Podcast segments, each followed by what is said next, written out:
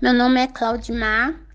Eu me formei pela Faculdade Pitágoras em 2018, no primeiro semestre de 2018.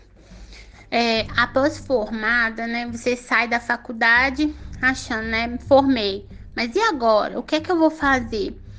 É, é uma coisa que eu senti falta no curso de psicologia foi de ter né, um ensinamento voltado para como gerir um consultório, para como administrar, porque é uma empresa que você está abrindo, mesmo que você abra um, né, é um consultório é seu, mas ali você tem que aprender a, a lidar com finanças, a saber o que separar o que, que é seu do que, que é da empresa, porque você vai pagar aluguel, você tem que pagar água, você tem que pagar luz né? Você tem que prestar contas daquilo que você está recebendo. E outra, a dificuldade de se captar clientes, né? Você sai da faculdade, na faculdade você tem ali uma clínica escola, onde você recebe os clientes, você atende. Mas e depois de formado, né? Como captar esses clientes? Como fidelizar esses clientes? Essa é uma das grandes dificuldades que eu tive após a formação é, no processo de formação, eu acho que deveria trabalhar um pouco disso com a gente, né? Para que nós não saiamos da faculdade assim tão cruz, sem saber como lidar com todos esses desafios e dificuldades que tem fora né, da faculdade.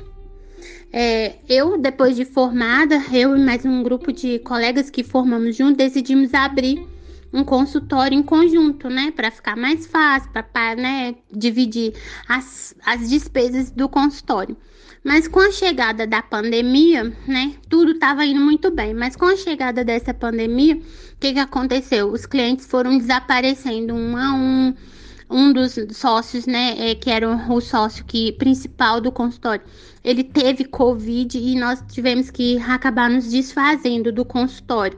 Então, essa foi mais uma, né? Uma rasteira da profissão, uma dificuldade que eu senti. E de, de lá para cá, né? As dificuldades vão se mantendo, porque o atendimento passou a ser maioria online. Nem todo mundo está adaptado ao atendimento online, nem todos os clientes têm uma boa receptividade com esse atendimento online. Não é qualquer um que, né, que consegue é, fazer a terapia online.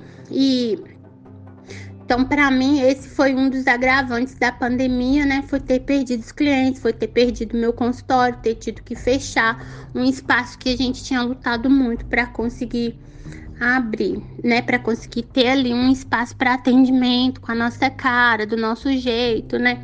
Com todo, com tudo aquilo que a gente sonha quando sai da faculdade, que é ter um espaço próprio.